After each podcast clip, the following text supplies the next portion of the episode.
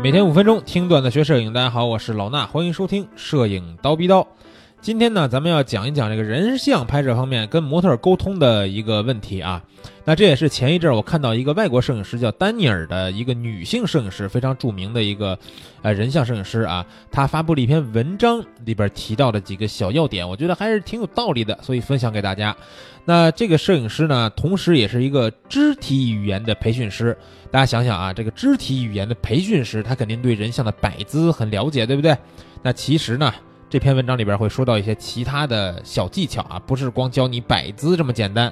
他在文章里边呢就指出说，很多刚开始拍人像的摄影师呢，都会专注于这个拍摄技术，而忘记了人像摄影中最重要的是什么？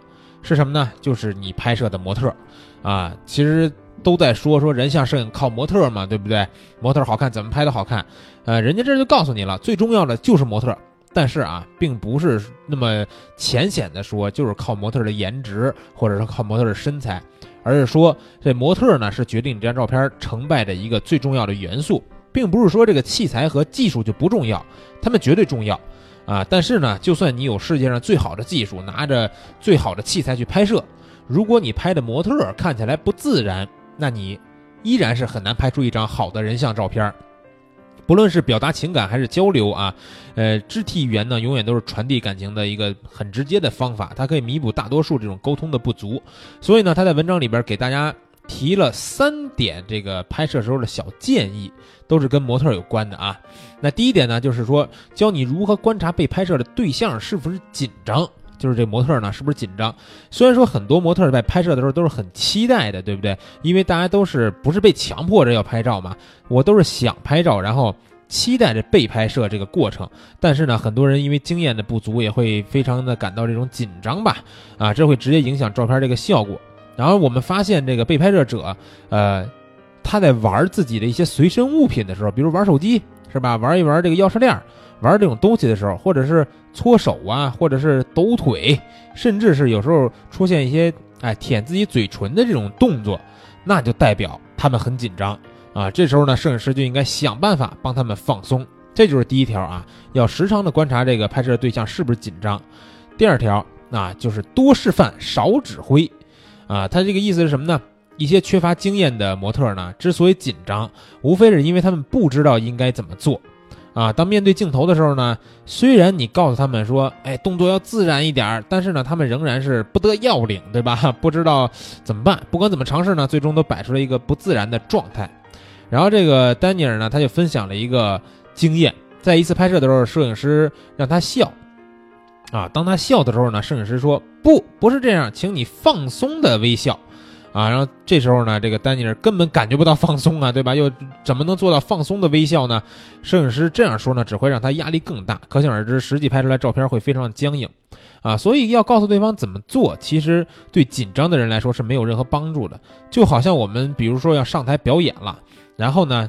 呃，有人跟你说别紧张，对吧？这时候呢，你想到的一定是啊，我好紧张，啊，就就就是这个一个心理的暗示的这么一个作用。所以说，你让他别别紧张，这是一句废话。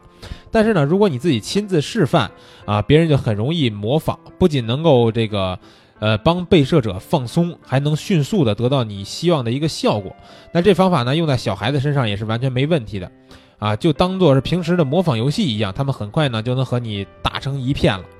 然后呢，还有第三点，第三点是什么呢？就是学会控制住局面，啊，从这个跟模特见面的那一刻起，对你来说最重要的就是展示自信，让对方能够充分的去信任你啊，即使你自己也很紧张，也是这样的。丹尼尔知道说这很难，但是呢，因为摄影师要思考一大堆东西，对吧？相机的设置、构图啊、光线啊、背景啊等等等等很多东西，但是换个角度。如果你是模特的话，摄影师只是默不作声的在那儿调器材，是吧？按快门，而且呢，你也觉得他好像不知道要干什么。呃，那么无论是换谁，都会感到这个呃很有压力，不知所措，对不对？那模特呢，需要知道你是主导方，很清楚想拍出什么样的照片，这样呢，一切才会很顺利的进行。所以，即即使是说这个。装腔作势，你也应该跟这个模特去保持沟通，跟他们聊天，说说你的拍摄计划呀，或者是随时的聊一些这个花边的一些新闻呀，或者他感兴趣的事儿，不用担心说他们不理你啊。有时候呢，其实对方也是这个摄影师手上对你们这个手上的器材比较感兴趣，只是不敢问，对吧？聊天呢，有时候也会帮助他们是放松的一个好方法吧。啊，就是包括很多这个拍摄的时候呢，你可以跟他去沟通这张照片拍的好不好。尤其是像这个丹尼尔在文章最后给到了大家一个建议啊，就是说拍人像的时候呢，摄影师可以尝试着寻找被拍摄者的比较好看的角度，然后告诉他说，刚刚这个动作很好，对吧？手这样摆很好看，等等这样的感觉啊，借此呢去引导他们摆出合适的姿势。有时候一些动作实际做起来呢很不自然，但是呢拍摄的效果会非常的好。这时候也可以拍上一张，根据这个拍摄效果纠正动作以后呢再去拍。也可以给本人看一看这个效果，这样呢，他们才会心中有数，知道什么样的动作和表情是比较好的，什么样的姿势呢是不能摆的，因为他看到照片了嘛，知道自己摆成这样不好看啊，这是一个很简单的沟通道理了。